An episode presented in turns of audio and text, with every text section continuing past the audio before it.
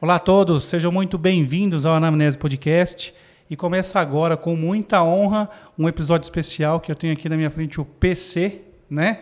É o Paulo Crepaldi, que é o host do Via Oral, é, que a maioria de vocês conhece. É, ele tá, a gente estava conversando há pouco aqui, né? É, uma bagagem muito grande no universo da área da saúde e de suporte e orientação ao trabalho da indústria farmacêutica. PC, bem-vindo ao Anamnese Podcast. É uma honra ter você aqui, cara. Imagina, eu que agradeço. Assim, estou muito feliz de estar aqui. Nós somos companheiros de podcast, né? Colegas. Então, estou aqui fazendo o que eu gosto, do lado de alguém que também gosta de fazer o que eu gosto. Então, para mim, é um baita prazer. Legal. Que engraçado, né? Você foi um dos convidados que foi mais rápido montar a, a comunicação de convite. Cara, vamos gravar? Vamos é, ó, eu pensei nesse tema. Tá bom, que dia, que hora, que lugar? que a galera tem essa, essa questão da, do preparo, é. tal, que é importante, mas uh, o intuito do podcast é a gente conversar sobre aquilo que a gente pensa. E quando você conversa com alguém que está nesse universo, você fala, tá, o que, que você quer falar, quando, e, e me fala horas e o lugar que a gente vai lá. Não, e a gente sabe, quem faz programa, quem trabalha com conteúdo, a coisa mais difícil que tem é quando você depende de alguém para gerar conteúdo. Eu sei disso, estou há sete anos trabalhando nesse nicho e eu sei, então assim, quando alguém me pede para gerar conteúdo, para estar tá lá, eu, eu, falo, é para já. Porque eu, eu, sinto essa dor, então assim, é uma empatia que eu tenho por também estar tá no lugar dessa pessoa. Mas a gente se prepara também. Eu trouxe aqui minha colinha com números e dados aqui para a gente bater esse papo sobre metaverso, que é uma coisa que eu adoro falar sobre a transformação digital. E eu venho falando muito para a indústria farmacêutica aí há muito tempo, bem antes da pandemia, que eu venho insistindo para a indústria botar um olho nesse mercado aí. Legal, e é um ponto importante quando você fala que você já vem olhando para esse tema há algum tempo. É, fica até chato, todo podcast que eu falo acaba entrando no contexto do, do, do da aceleração tecnológica uhum. que a pandemia trouxe. E que né, não tem como não falar desse ponto.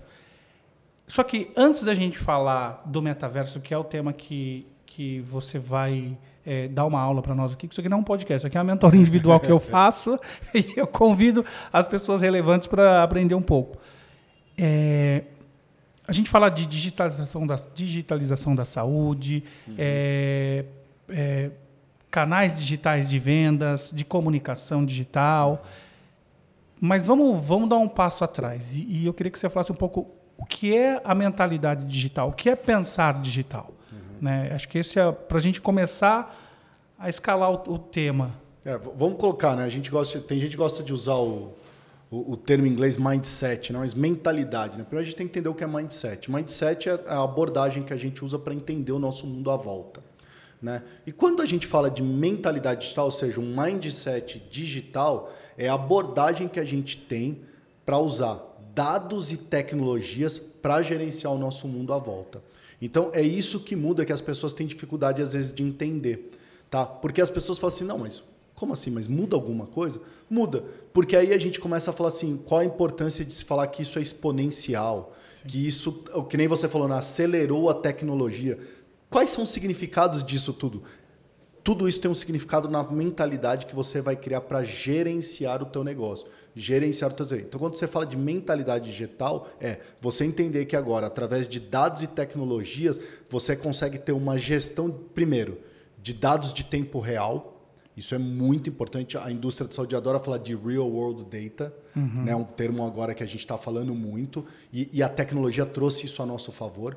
Porque se está todo mundo navegando no mundo digital, eu consigo ter dados reais. Eu não preciso mais achar Tá? Eu acho que o Adriano hoje está no escritório. Não, eu tenho certeza. Como que você tem certeza, Paulo? Não, porque ele usou o Waze, ele usou o Uber, o Uber me indicou que ele saiu da casa dele tal horário, chegou lá no escritório, chegou aqui para gravar o podcast tal horário. Então, eu não acho, eu tenho certeza. Então, isso é uma mentalidade digital. Né? Eu entender do meu negócio, eu acho que esse profissional da saúde. Não, você não acha mais. Você tem que ter certeza. Então, a mentalidade digital te diz primeiro isso: trabalhar com dados reais. Tá? Em segundo lugar, é, tá bom, Paulo, só que são muitos dados, a gente está né, gerando muito dado. Né? Então, eu estou usando Uber, estou usando o celular, estou usando uma série de coisas do mundo digital que gera dado. Eu preciso de uma tecnologia por trás disso para me ajudar a ler, agrupar esses dados, traduzir esses dados para que eu possa tomar uma decisão. Então, veja que isso é o que a gente fala de exponencialidade. Porque uma coisa eu estou falando de olhar o dado do Adriano, outra coisa é se na tua área ou no teu, no teu perfil você tem lá 3 mil médicos para gerenciar dados né, e entender quem eles são. Então, quem que faz isso para você? A tecnologia. Então, isso é a mentalidade digital. Então, não dá para hoje você não pensar em usar tecnologias e dados. Legal, porque a gente eh, muitas vezes cria um, um universo mais complexo, né? Uhum. A gente fica navegando e pensando uh, de uma maneira muito mais difícil do que de fato é, ah. que é o que você trouxe. É, então, para um pouquinho. É, nós estamos falando de dados é, e que quando você coloca tecnologia, você vai além de uma pessoa, de um, um estado, de um país. Então você tem o dado, quem está conectado e pode subir esse uhum. dado, é, vamos dizer assim, nessa, nessa avenida, é, que é a rede é, mundial de internet, você consegue começar a construir. É, e tem muito dado navegando sem ser trabalhado e estruturado para uma tomada de decisão. Hum. É, isso é, ainda é algo muito que tem um campo muito a ser muito explorado, né? Demais. É, o, a, o, grande problema hoje da indústria farmacêutica hoje, eu acho que é realmente a, a, hoje a gente tem o dado, mas a gente não transforma esse dado em tomada de decisão. Tá? Esse é o grande problema. Hoje ainda muito do planejamento, muito do que a gente faz dentro da área, não só da indústria farmacêutica, outras indústrias também estão penando com isso, mas eu estou falando da indústria que é onde eu estou, né? A gente ainda está tentando clusterizar, a gente está tentando ainda criar pesquisas para tentar prever se é ou não é, quando a mentalidade digital diz para você o contrário. Você precisa trabalhar com o dado real. Você precisa trabalhar com aquilo que está acontecendo em real time. Para quê? Para que você tome uma decisão em tempo real também. Né? A indústria tem a mania de trabalhar por ciclos. Né? A exponencialidade, o uso da tecnologia, mais a chegada dos dados, vai dizer assim: você não vai trabalhar por, por, ciclo. Você vai trabalhar dessa semana, semana que vem. Hoje é um dia, amanhã é outro. Né? Então, assim, vai te ajudar no que a gente, quem gosta de metodologias ágeis, gosta de discutir, né? tá dentro dessa, dessa mentalidade digital também. Por isso que também se discute tanto hoje agilidade. Que é você ter o dado é, construir a análise tomar a decisão em tempo hábil de corrigir um curso ou de, de diagnosticar um, um, um, um evento que você vai prever.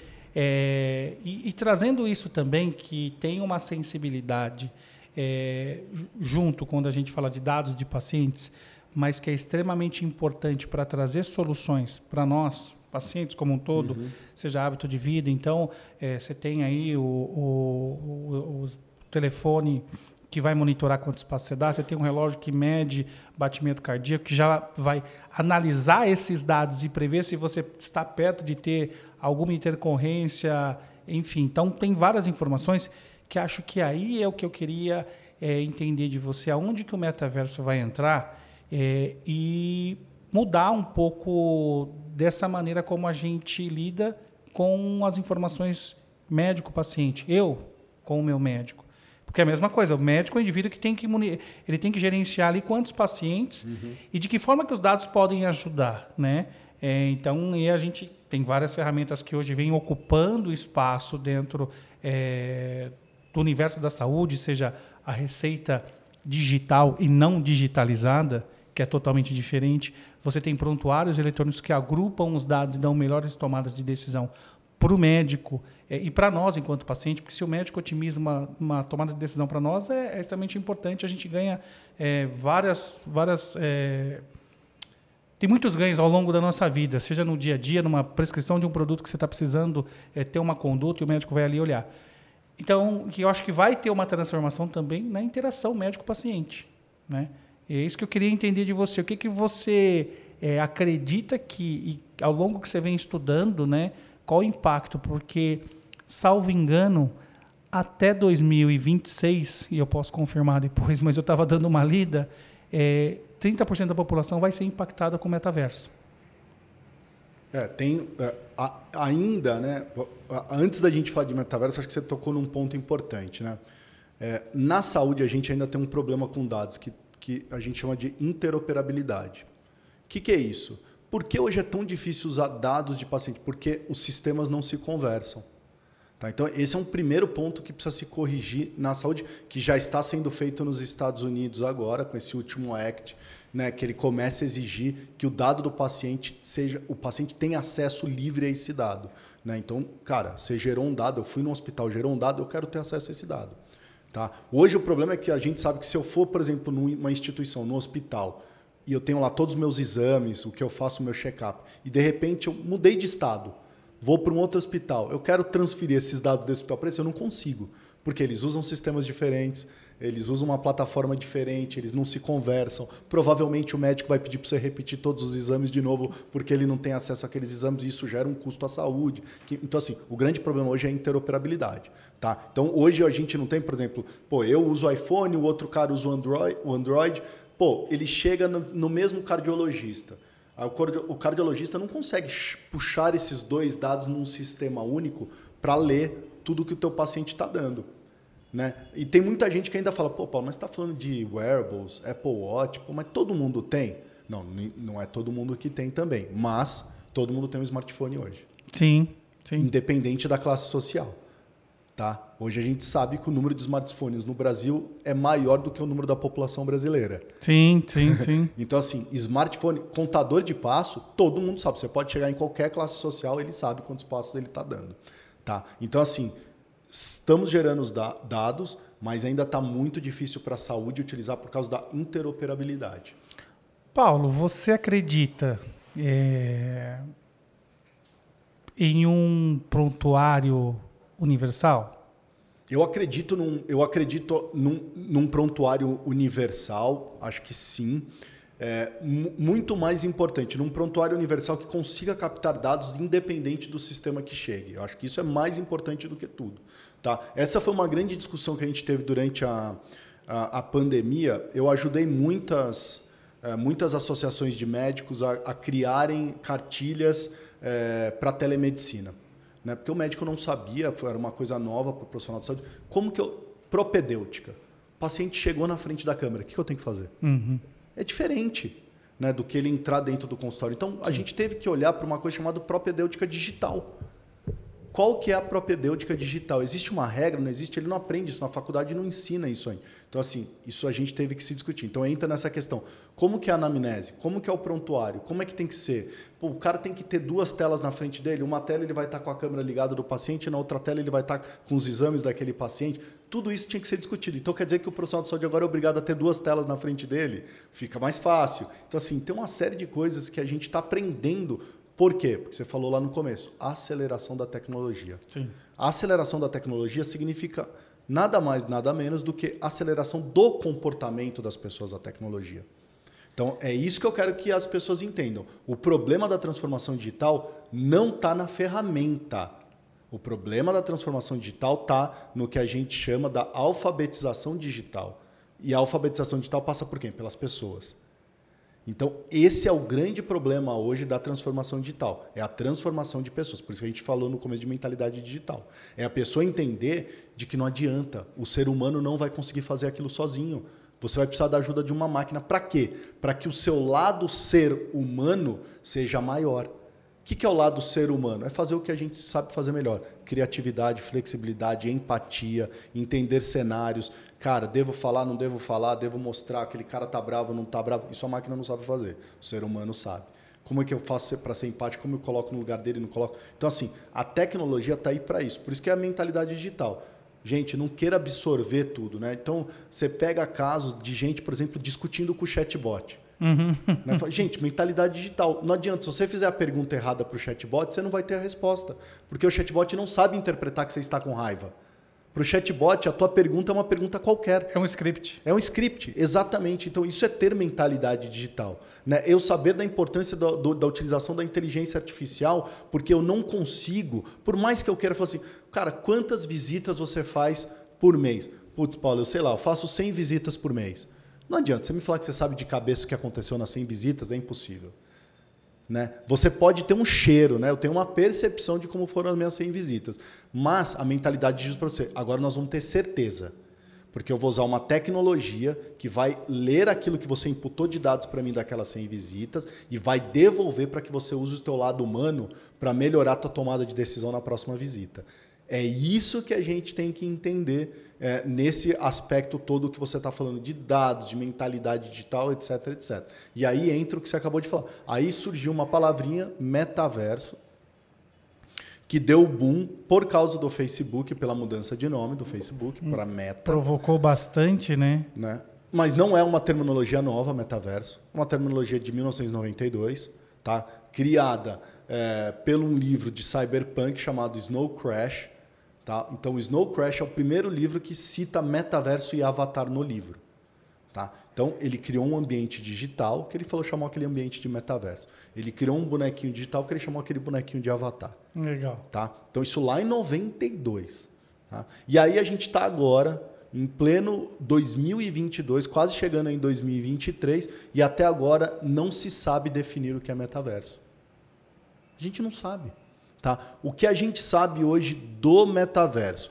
Que o metaverso é a mistura e a junção do ambiente físico com o digital. Tá? O metaverso não é uma internet. Hum. O metaverso é algo que você constrói em cima da internet. O metaverso não é um jogo. Que muita gente tem a ideia tem de que é um videogame. Tem a relação em função de alguns jogos é. que são relacionados ou plataformas que, que, que tem uma parte do metaverso. Tá? O que a gente tem que entender é que o metaverso é a mistura do mundo físico e digital, ou seja, é um mundo contínuo de experiência. Olha como é, é, resgatando o que você está tá trazendo aqui, é, e é verdade, é tão real que, que é hábito, é, é comportamento uhum. de uso do que a gente tem de recurso do que literalmente a inovação. Porque a hora que a gente entrou no lockdown da pandemia, eu não me recordo aqui de nenhuma é, mega inovação que tornou a, a, telemedicina viável. Não, muito pelo contrário. Eram as ferramentas que já existiam que passaram a ser adotadas em função do cenário que nós estávamos. É. Então, assim, é, é, é acho que é importante o que você traz, que é a adoção daquilo que a gente tem. Uhum. Né? É, então, passa por esse treinamento, por essa incorporação de usar as ferramentas que você tem. E, de fato, a gente não olhava para essas ferramentas, não só a telemedicina, mas as é, tão famosas reuniões virtuais que a gente passou Exato. a fazer com muito maior frequência. Não se dispensa o, o, o ambiente é, face-to-face, -face, né? Igual nós estamos aqui, eu acho que assim é super diferente a conexão que a gente tem. E isso é quase um metaverso, né? Porque eu e você estamos face to face, as pessoas que estão no, no, nos ouvindo estão num ambiente digital, e essa mistura entre digital e físico é o que o metaverso está querendo propor. Que a gente vai viver numa vida que a gente não vai ter mais essa separação. E já, isso já está acontecendo, a gente já vive assim. Então, assim, muita gente está tá cético contra o metaverso porque é difícil compreender. Sim. Né? Mas realmente é um mundo onde os avatares são digitais, os ativos são digitais, a moeda é digital, o ambiente que você vive é digital e o que você circunda é uma mistura entre digital e físico. Né? Então, assim, que é o que a gente já está vivendo. Né? Então, eu estou no meu escritório fisicamente, conectado no Teams com você virtualmente, né? e com mais um monte de gente em outros lugares. É, e isso por si só já passa a ser uma das, das par partes de conceito do metaverso, que a gente já está vivendo. Né? O videogame, né? então Roblox, Fortnite, todos esses, todos esses games que a gente fala e cita muito, é o início lá atrás da construção do que a gente conhece por metaverso. Né? A gente se teletransportar para um mundo digital e viver de uma maneira, com uma roupa que a gente sonhava em ter, dirigir um carro, ter uma arminha, ter um, um, uma série de coisas digitais que eu não tenho no ambiente físico. E quanto mais o ser humano vai vivendo digital, o on e o off, on e off, sem perceber essa continuidade, o que, que isso representa para nós? De que tão importante quanto o nosso ativo físico, ou seja, a roupa que eu estou me vestindo para mostrar quem eu sou, né? É, então o Adriano está vestido com uma roupa, determinado detalhe, isso indica o estilo que ele gosta, se ele é fashion ou não é, que tipo de marca ele gosta, qual é a personalidade dele. Agora, como é que você faz para representar isso no mundo digital? Então, as marcas começam a ir para o mundo digital porque as pessoas precisam mostrar sua personalidade no mundo digital. Então você começa a ter a Gucci indo para o metaverso. Por que, que a Gucci vai no metaverso? Porque a pessoa que gosta da bolsa da Gucci vai querer usar no, no ambiente digital. A Nike vai para o metaverso, a Adidas aposta no Adidas Verse. Né? Ou seja, as marcas apostam por quê? Pra, porque nós, seres humanos, somos movidos a mostrar o nosso bem-estar através dos nossos ativos. Ativos físicos e ativos digitais. E você acredita... É, não, é, vou fazer uma pergunta bem... é, é, não é nem você acredita. O que, que você imagina... É, que, por onde começa esse impacto do metaverso na área da saúde? Eu acho que hoje o maior impacto hoje é em treinamento. Treinamento. Tá? Eu acho que tem dois mercados hoje que podem já usar do metaverso são as reuniões virtuais. Então, te, dia 11 de outubro, é, teve a, a, a, reunião, o evento da Meta para apresentar o novo óculos que eles criaram, o Quest Pro, que é um óculos super caro de 1.500 dólares. A gente pode falar de VR depois. É, mas eles apresentaram o Teams no metaverso. Por quê? Vocês não estão cansados? Porque eu escuto muita gente falando, pô, eu tô cansado de fazer Teams, velho, a câmera fechada. Então, o que, que a gente vai criar? Vamos criar, então, botar, digitalizar todo mundo, botar todo mundo numa sala digital. Porque já que isso é norma, vai ser padrão, vai ser como a gente vai viver a vida e nem todo mundo vai tá, poder estar lá presencialmente, né, por uma série de outras, custo, transporte, logística de locomoção, tem uma série de coisas envolvidas. Sim, sim, sim. Né? sim. O meu novo lifestyle, né? Pô, eu consegui levar meu filho para a escola, chegar em casa a tempo de fazer a reunião, coisa que eu não conseguia fazer antes, ou levá-lo numa natação e voltar para fazer uma reunião. Pelo lifestyle em geral que a gente está vivendo agora. Então, o que, que a gente começa a ver? Que dentro do ambiente de trabalho, por que não, então, se as pessoas estão cansadas de se ver chapada, por que não transformar elas em um, um avatar 3D, mostrar um ambiente, você se sentir num ambiente legal, ter esse tipo de interação. Então, trabalho é um deles. E treinamento, gente. Cara, treinamento, né? Então, agora recentemente a Interpol foi para o metaverso. Caraca, que Então, legal. assim, meu, a Interpol está começando a treinar os seus novatos dentro do metaverso. Por quê? Porque você pode simular diversas situações para ele viver. Né? E a gente pode fazer isso no ambiente de trabalho. Né? Então, é, você pode criar treinamentos né, para você treinar, por exemplo, a tua força de vendas de uma maneira muito mais legal, muito mais engajadora, muito congresso, mais divertida. Você acredita, congresso científico? Cara, dá para fazer um congresso científico dentro do metaverso. Ou não inteiro, mas você pode fazer uma parte dele. Tá? Então, por exemplo, você pode falar assim, cara, não conseguimos trazer o doutor da Bélgica. Joga esse cara no metaverso, todo mundo no metaverso, muda o ambiente, em vez de ficar aquela coisa chapada, o cara num telão, todo mundo sentado na arquibancada, olhando. Bota todo mundo no mesmo ambiente, com um barzinho, o cara poder chegar no bar, pedir uma cerveja virtual, patrocinada pela Heineken Zero. Algumas coisas divertidas que tornam aquilo mais divertido, mais engajador. Então, assim, são hoje, se a gente olha dentro da saúde, as duas coisas que hoje estão na ponta e na frente são o ambiente de trabalho e os treinamentos, tá? Acho que são os dois. Depois, colado com isso, vem o que a gente chama de digital twins. Né? Digital twins, o que, que são? São modelos matemáticos uhum. para você pegar e igualar um sistema, um processo, como ele funciona na realidade. Tá? Então, hoje, digital twin é, você tem tecnologia suficiente para falar assim, será que essa força de vendas, se eu mudasse isso, iria funcionar no estado X? Se eu pegasse essa força de vendas, levasse essa força de vendas para Recife e mudasse o modelo dela de trabalhar para esse, segundo os dados que eu tenho de como funciona lá, iria funcionar? Em vez de eu mandar a minha força de vendas na realidade, eu crio um twin digital, ou seja, um gêmeo digital idêntico, aquele cenário de Recife, tudo dentro de um computador, jogo todos os dados de como os médicos são, quem são, como eles recebem, tudo que a gente tem de dados de Recife e modela uma força de vendas trabalhando diferente. Isso já está acontecendo já com hospitais. Você pode criar um novo hospital e modelar um novo hospital.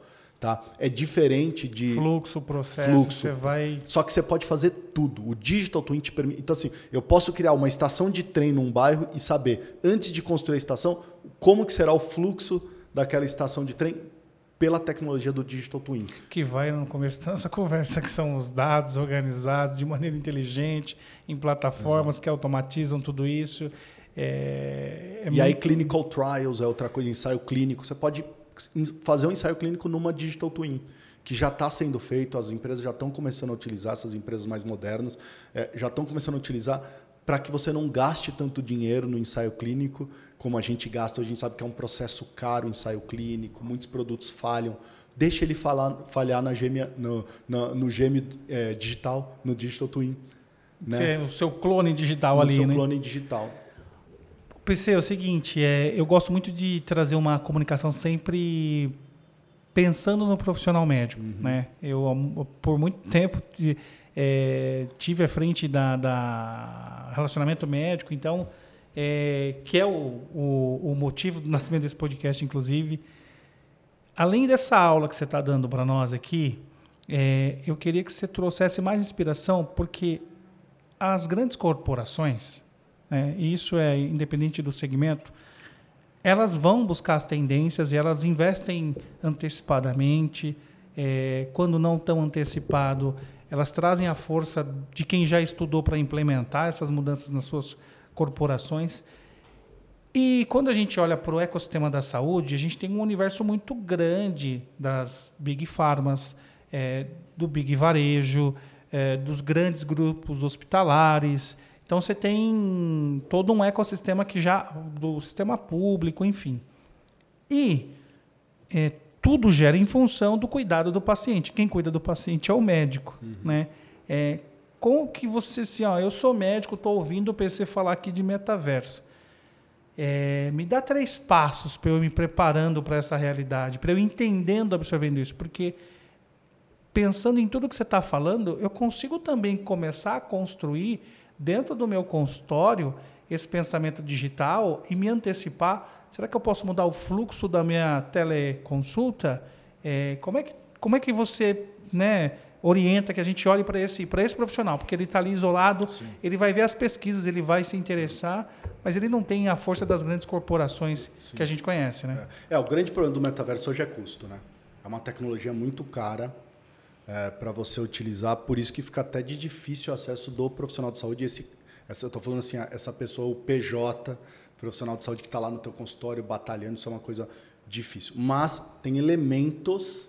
Hum dessa transformação, dessa chegada do metaverso, que eu acho que ele pode começar já a pensar em utilizar para sua. É, então, assim, primeiro, a quebra de alguns paradigmas, tá? É, por exemplo, hoje a adoção de internet no Brasil está gerando próxima de 80%. 80%. É. Então, ou seja, a gente está falando que só 20% das pessoas não são hoje é, usuários de internet ou pessoas que adotam a internet. É, um, é baixíssimo isso. Tá? é, é o maior, é a média maior da América Latina inteira, né? Muito maior do que países é, europeus, tá? Então assim, o brasileiro é extremamente conectado. O grande problema hoje do Brasil está numa coisa chamada instabilidade da internet. A gente tem um grande problema hoje com instabilidade de internet. Tá? A gente sabe, né? Esse é o, é, é o, grande problema. Então, assim, esse é a primeira quebra de paradigma. Então, se o brasileiro é extremamente conectado, o que a gente tem que entender? Olhar outros, o profissional de saúde precisa olhar outros dados. Tá? Quando questionado para o brasileiro quem é a maior fonte de informação de saúde dele, o brasileiro empata 54, 55% internet médico. Dr. Google. Tá? Então, assim, isso é um outro olhar. O que isso significa para você, profissional de saúde? Cara, que a produção de conteúdo dentro da internet de alguém que sabe o que está falando é extremamente importante para combater essa enxurrada de informações falsas e infodemia que a gente vive. Então, assim, você tem um papel extremamente importante nesse combate dentro da World Wide Web, dentro da internet. Então, assim, fugir dela não dá. Né? Fugir hoje. E aí, vamos olhar outros dados. Tá? É, hoje, quem que é o maior concorrente da Google, que a Google está realmente preocupado? São as redes sociais. A gente não faz mais busca no Google, a gente busca hoje na rede social. Então, o que a gente está vendo é uma troca de, em vez de utilizar os buscadores da, do Google, as pessoas usando o buscador das redes sociais. Então, ela buscando conteúdo dentro do Instagram, buscando conteúdo dentro do TikTok, buscando conteúdo dentro dessas ferramentas. Então, isso é um outro recado. Não dá para você fugir das redes sociais também. Pois é, olha só que, que eu, eu, é um insight que você me trouxe que eu não tinha me atentado. E quando você fala de TikTok, porque tem uma, uma principalmente acho que do TikTok, pela dancinha. Quando você fala para pro, os médicos a respeito de rede social, gera aí uma, uma, uma rejeição, na sua maioria das Sim. vezes, em função de uma exposição de imagem inadequada que é feita por pessoas, independente se a pessoa é médica, quer que seja. Embora eu conheça, bom, eu trouxe aqui o Dr. Tiago, é, que é um psiquiatra e que ele, é, eu vou dizer que ele salva muita gente pelo conteúdo do TikTok, uhum. onde ele leva ali educação de saúde mental, ele fala muito sobre esquizofrenia é, e através dessa ferramenta. E a gente tem esse, esse, esse, esse essa barreira com o TikTok. Eu não vou fazer dancinha. Mas esquece o lance da dancinha, é. né? Tem muita coisa por trás que está acontecendo. O ali, TikTok né? hoje é a maior ferramenta de educação do mundo, tá? Os grandes especialistas discutem se o TikTok não será a faculdade do mundo no futuro, tá? É, os melhores conteúdos de educação e entretenimento estão dentro do TikTok. As pessoas têm preferido assistir 60 segundos daquele episódio daquele seriado do que assistir o seriado inteiro na Netflix. As pessoas têm preferido é, participar de é, clube de livros dentro do TikTok do que em outro ambiente. Por quê? Porque o TikTok faz uma coisa que nós todos estamos precisando no momento, que é ajuda com a sobrecarga de informação.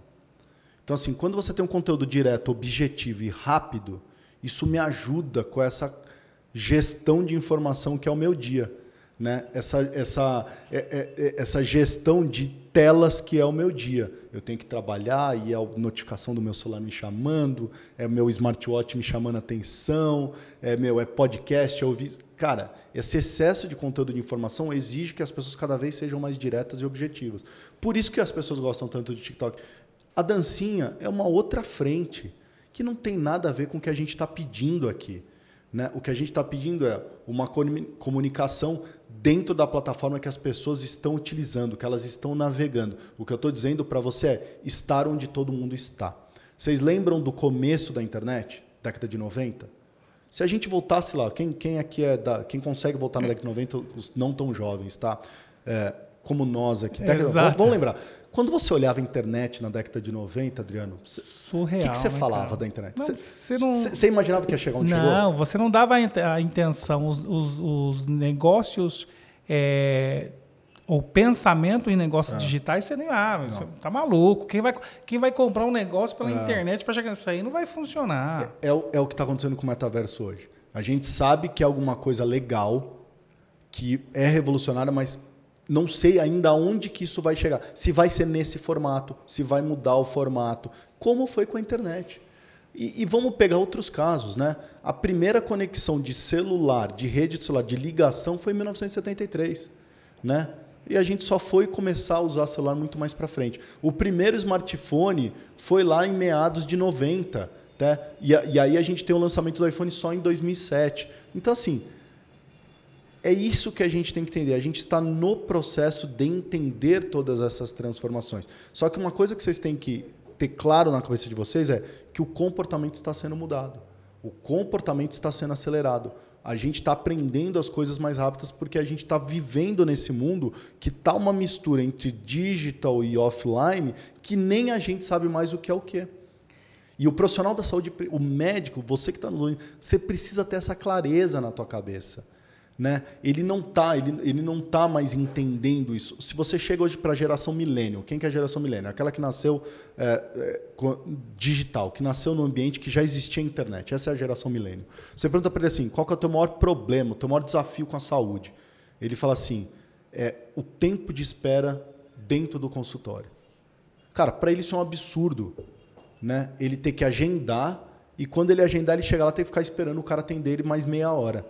Não, quando o cara não atrasa. Né? né? Por quê? É você não fica a pé da vida quando você pede uma comida no iFood e ela não chega no tempo? É, porque a gente aprendeu. A, o, o, mundo digital nos ensinou que agora existe uma previsibilidade de tudo. O Uber te informa, chego daqui cinco minutos. Se o cara não chega, você fica a pé da vida, você cancela. Né, o Uber. O iFood, quando você pede, ele fala: vou te entregar das 7 às 8, às 7h20. Você se programa. Chega, você se programa. Tudo está assim e a gente está aprendendo. E o nosso comportamento agora é assim. O PC, mas tem uma provocação aí que ela é verdadeira. E eu falo isso porque eu vivo isso na educação dos meus filhos, cara. É, ao mesmo tempo que o que nós estamos fazendo aqui, é extremamente importante. É, a gente aqui está provocando o pensamento das pessoas a respeito de um, de um comportamento futuro. Estamos né? trocando ideia aqui, né? Estamos batendo um papo. Aqui. Mas eu tenho certeza que daqui 10 anos a gente vai ver o que gente, se o que a gente falou faz sentido ou não.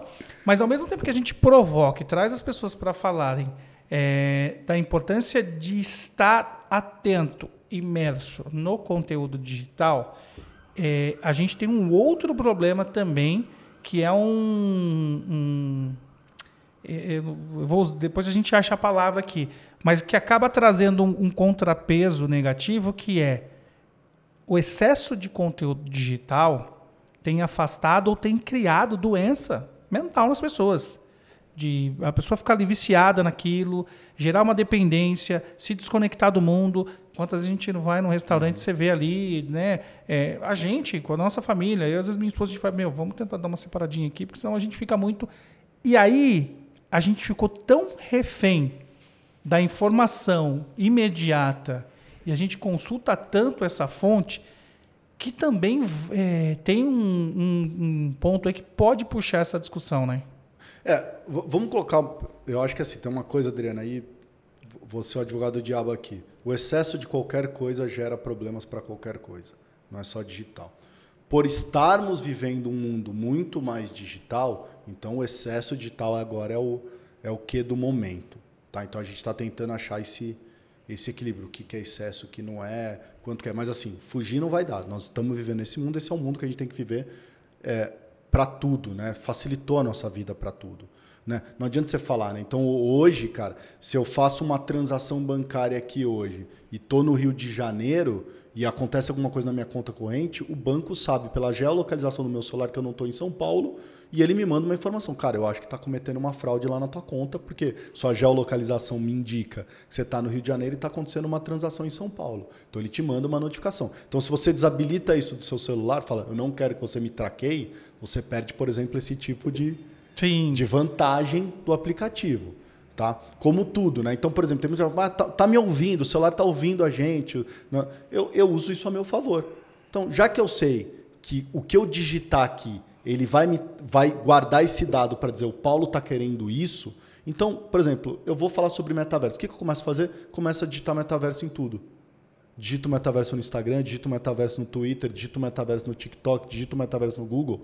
Por quê? Porque durante uma semana eu vou ficar recebendo informação de metaverso, de anúncios patrocinados, e etc. Ou seja, vai me ajudar na minha construção do que eu quero vir aqui falar. Então, Legal. Então, assim, isso é a mentalidade digital. Use a tecnologia a teu favor.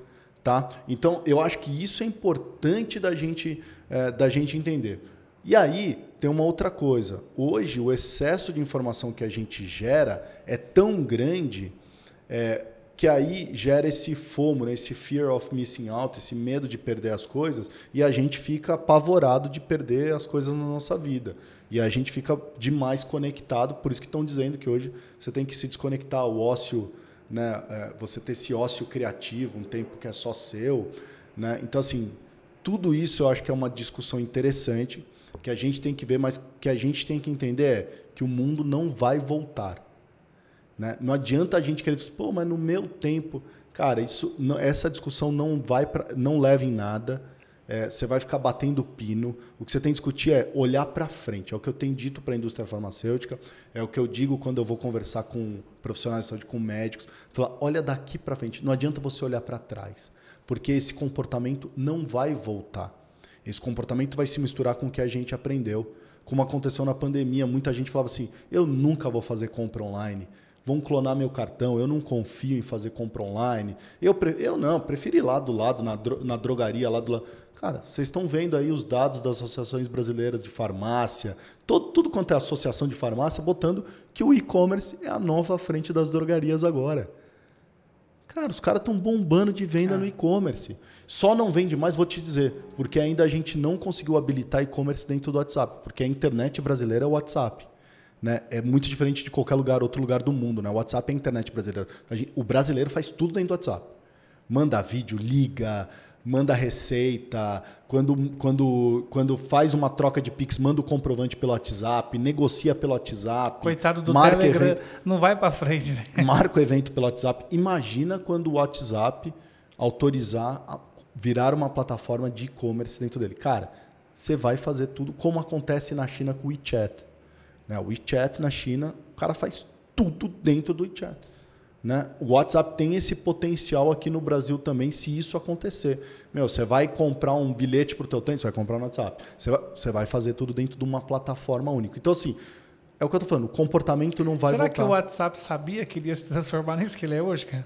Eu não sei se ele sabia. O que o WhatsApp sabe é que o Brasil é o segundo maior país de uso, né, com usuários, né, só perde para a Índia, né, então é Índia e Brasil, né, mas não sei se ele sabia que ia virar, virar é, tudo isso, né? Que legal, cara. Olha, eu confesso para vocês que é, um banho de informação aqui sobre metaverso, sobre pensamento digital.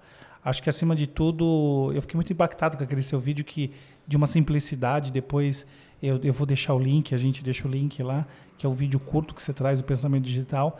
É, e é extremamente importante, né? É, não dá para olhar para trás, é o que você falou. A conversa é daqui para frente, não Exato. tem. É, eu costumo brincar, você falou, galera, assim, ó, você vai no médico, tá? Você tem um livrinho lá de credenciados? Não tem mais, cara, acabou. Não. Hoje está onde? 50%? Google. É.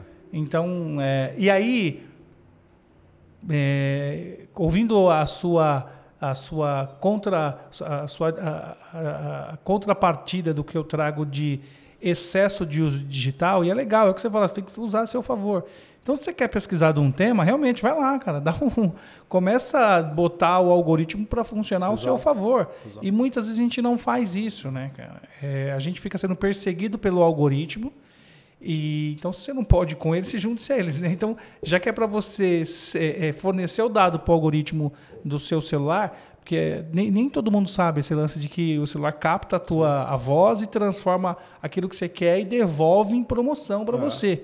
É, e isso é interessante. Então, acho que esse comportamento também de adoção ajuda a gente a, a, ir se policiando. Claro que tudo que é demais é excesso, Esse, faz é, mal. Faz. Mas é interessante saber usar de maneira correta. Então, acho que, que é o que eu acho. Tem um dado recente agora que saiu de uma pesquisa mostrando que crianças que jogam videogame, elas, têm um, elas ganham um aumento na sua cognição. Então, assim, é uma pesquisa recente, né? porque todo mundo fala também da questão de vídeo. Isso é uma outra coisa, né? Uh, Para vocês profissionais da saúde, Paulo, quero entender mais o metaverso. Começa pelo videogame. Se você não joga, baixa algum e começa a jogar. Porque o, o videogame é o melhor ambiente para a gente entender o metaverso. Por que eu estou falando isso? Principalmente se você pegar o Brasil, a, a população brasileira hoje de gamers é enorme. Tá? Paulo, mas como assim? Você, provavelmente, que está nos ouvindo, é um gamer. Tá? O que, que é considerado um gamer? Aquela pessoa que joga diariamente qualquer jogo. Então, se você joga Candy Crush, se você joga Termo, se você joga qualquer jogo todo dia que você entra no teu smartphone, você é um gamer. Você já está vivendo o metaverso, você já está aprendendo a usar o ambiente digital. Então, você imagina que está todo mundo fazendo isso, né? Pega aqui, vamos aqui, nós estamos de olho aqui em frente, belíssima paisagem da Marginal de São Paulo com a CPTM. Entra aqui na CPTM, que é o trem de São Paulo, e vê quantas pessoas estão jogando você vai ver que essas pessoas já estão habituadas a navegar no ambiente digital, já estão habituadas a navegar com avatar, já estão habituadas a usar a digitalização em qualquer classe social. Porque a gente fica batendo, mas isso não é para toda a classe social, isso não é para todo mundo. E o profissional de saúde tem essa mania. Né, de falar. Eu, e, e antigamente eu brincava muito com o profissional de saúde. Eu ia lá na faculdade, me, me chamam muito é, para dar aula na, na faculdade para graduados de, de medicina e bater um papo com eles. Muitas vezes eu pergunto assim, gente, às vezes eu acho que daqui a pouco a primeira pergunta que você vai ter que fazer para o teu paciente quando ele entrar na tua consultório é falar, você usa Android ou iOS? Você mensura o teu batimento cardíaco? Porque são, eu acho que tem certas perguntas que você já não precisa mais perguntar para o paciente. Pega o dado real. Né? Então você chega para o paciente e fala assim, Adriano, você, você faz exercício? Todo... Aí o Adriano fala, eu faço exercício. Ah, o que, que você faz de exercício? Ah, faço uma caminhada todo dia. Posso ver? Para você ter certeza. Deixa eu ver, ele falou que faz caminhada todo dia. Será que é verdade? Será que não é? Porque eu sei que você, o médico ele faz um desconto disso que o paciente fala. Né? É. Ah, se ele está me falando que faz três, eu vou considerar duas. Veja como a coisa não é real. Não é... Lembra que eu falei de dado real? Veja como a gente não trabalha com dado real. Que é como foi que acontecia com o termômetro. Todo médico conhece a história do termômetro. A gente botava a mão na testa para medir. Até um dia que um cara chegou e falou assim: não, existe um aparelhinho aqui, cara, que vai mensurar isso. Não, isso a gente não precisa. Pô, tirar a mão do paciente é perder a humanização. É o que a gente está discutindo hoje, né? Tecnologia é não humanizar. Não tem nada a ver tecnologia com humanização. Muito pelo contrário. A tecnologia chegou para deixar a gente mais humano. E tornar a gente mais alcançável. Pra, Muito mais. Pra, sem bloqueio de logística, tempo, enfim, fuso horário. Então, qualquer lugar do, do planeta as pessoas se conectam. Ah. É, cara, que legal, hein? Eu estou tendo várias ideias aqui também. é, eu é, tem uma empresa que a gente até pode dar um Google aqui. É, como é que chama? E ela hoje faz capacitação. Eu sei que eu fui no Cubo do Itaú. Uhum. É, foi no Cubo, foi na Eretzbio da, do, do, do Einstein. Einstein. E é uma empresa que hoje trabalha capacitação médica é, através de é, realidade aumentada. Realidade aumentada. Como chama essa empresa? Você sabe qual eu, eu sei qual Eu sei qual que você está falando. É, e aí, cara, é super legal, porque assim, é, eles conseguiram, tem as estatísticas, eu não vou aqui me arriscar a falar quais uhum. são, porque eu não me recordo, mas é, a gente pode procurar depois o nome da empresa e colocar, e naturalmente eles vão ter as informações lá.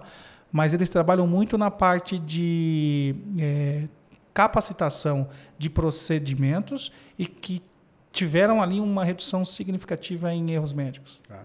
Por trazer um ambiente de realidade virtual, uh, realidade aumentada e conseguir fazer os procedimentos ali. Então, tem um óculos tal. Eu cheguei até. Tem uma foto que eu, no Cubo a gente utilizou essa. essa essa experiência, ele mostra lá, então ele faz a holografia de um órgão tal, uhum. e aí você faz todo o procedimento, é extremamente interessante e é aquilo que você falou. Então, é a tecnologia nos tornando mais humanizados, Exato. porque a gente consegue ali criar um ambiente do qual você capacita o indivíduo para que ele vá mais, mais preparado para atender a, o, o, seu paciente, né? E você vê, é menos erro. Hoje, hoje o grande problema da saúde a gente sabe que é custo.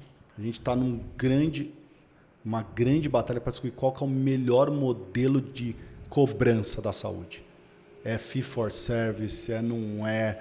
Cara, é assim, as operadoras estão assim se degladiando para descobrir qual que é esse modelo, porque custo na saúde é muito caro. Então, a tecnologia vem para isso também.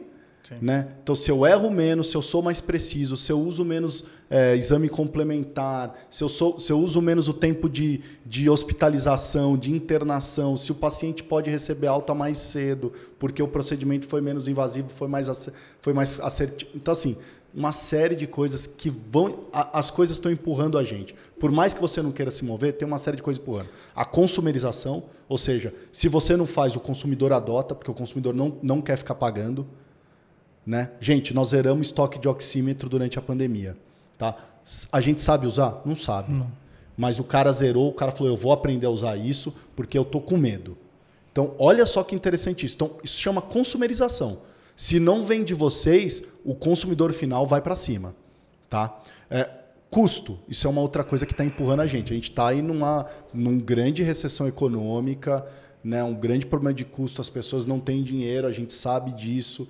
Né? A, a, a, a, taxa de população de disparidade econômica aumenta no país demais. Então, o custo empurra a gente também a adotar frentes é, que vão olhar para a diminuição de custo, de tecnologia de exponencialidade, de atendimento primário é, muito mais é, digital. Então, assim, tem todas essas frentes que estão. Se você não se mexe, elas estão te empurrando. Elas estão te pressionando e te jogando contra a parede. Uma hora você vai ser apertado. E nessa hora que você é apertado, talvez pode ser tarde demais. E quando você olha e fala, caramba, por que, que eu não tomei essa decisão lá atrás? É, você não adianta, né? Tem que acompanhar. É, você falou, o movimento vai te empurrar. Quando você fala, é, pergunta que eu te fiz, se você acredita no, no, no prontuário universal, que na minha opinião acho que é, é uma frente de saúde pública, uhum. literalmente. Eu, eu realmente acredito que deveria existir uma mobilização, é, principalmente por parte da, da, do Ministério da Saúde, para trazer essa essa frente, né, uma, uma parceria público-privada, porque, claro que as, as provedoras de saúde têm a sua gestão de dados, têm as suas plataformas que é, cabem dentro dos seus sistemas e estão ali para resolver as suas soluções. Uhum. porém, a gente precisa ter essa unificação porque quando a gente deixa de fazer um exame é, que é necessário, a gente tem, a gente tardia ter um diagnóstico que gera uma complicação e gera um impacto. Quando a gente deixa de fazer um exame porque ele não é necessário, a gente vai gerar economia e sustentabilidade do ecossistema da saúde. Então, é o que você trouxe. Poxa, eu fiz um exame aqui. Será que esses dados estão disponíveis para o médico que eu mudei, ou que não importa que eu mudei, que é um outro especialista? Uhum. Porque vamos lá, né? Essa questão é um outro tema também que vai ficar para um outro podcast. é, e quando eu for fazer, eu vou te convidar. É, essa questão do especialista e do generalista. O paciente tem que ser olhado como um todo. Então, todos esses dados, muitas vezes o médico que está ali numa frente não precisa resgatar tudo isso. Ele tem um histórico ali para ele fazer uma, uma tomada de decisão. Só que por não ter uma integração dessas informações, você onera seja o sistema público ou seja o sistema privado. Se você tiver que repetir um exame que já foi feito, você está onerando. E o profissional de saúde tem um sistema no teu consultório também. A gente está falando do profissional de saúde ter uma inteligência artificial que está lendo todos esses dados para ele e ajudando ele na tomada de decisão. Que é uma outra coisa que o profissional de saúde precisa começar a aceitar também. Deixar a máquina começar a te ajudar, porque a máquina ela consegue fazer um comparativo muito maior do que você. Ela consegue olhar um número de dados muito maior e te trazer uma informação para você tomar a decisão. Ela não vai tomar a decisão por você, mas ela vai te dar um, um, vários caminhos ou opções para você falar, poxa, tem esse cenário, tem esse, tem esse, que é uma coisa que vários livros têm discutido.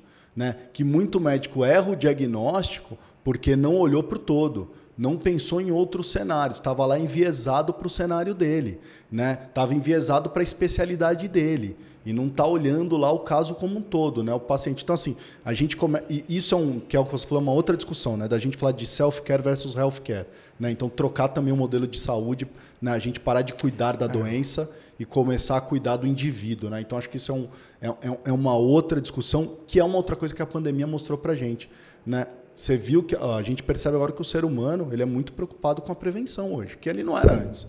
Né? Então, como que a gente vê isso, Paulo? Olha os dados de vitamina sendo comprado na farmácia. Né? Todo mundo sabe, as empresas aí que trabalham com suplemento vitamínico estão dando risada.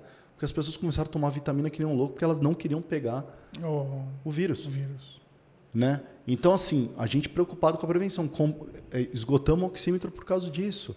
E uma série de outras coisas que vão acontecendo que, que é essa transformação, que a gente está chamando de aceleração da tecnologia, que a gente chama, mas na verdade aceleração do comportamento frente às ferramentas que lá existem. E adoção, é o que você falou, é, é, acho que você mata a charada da conversa quando a gente fala exatamente disso. Né? Eu tentei dar um Google aqui para achar, mas depois a gente coloca o link lá, que é da, dessa empresa que tem a realidade aumentada.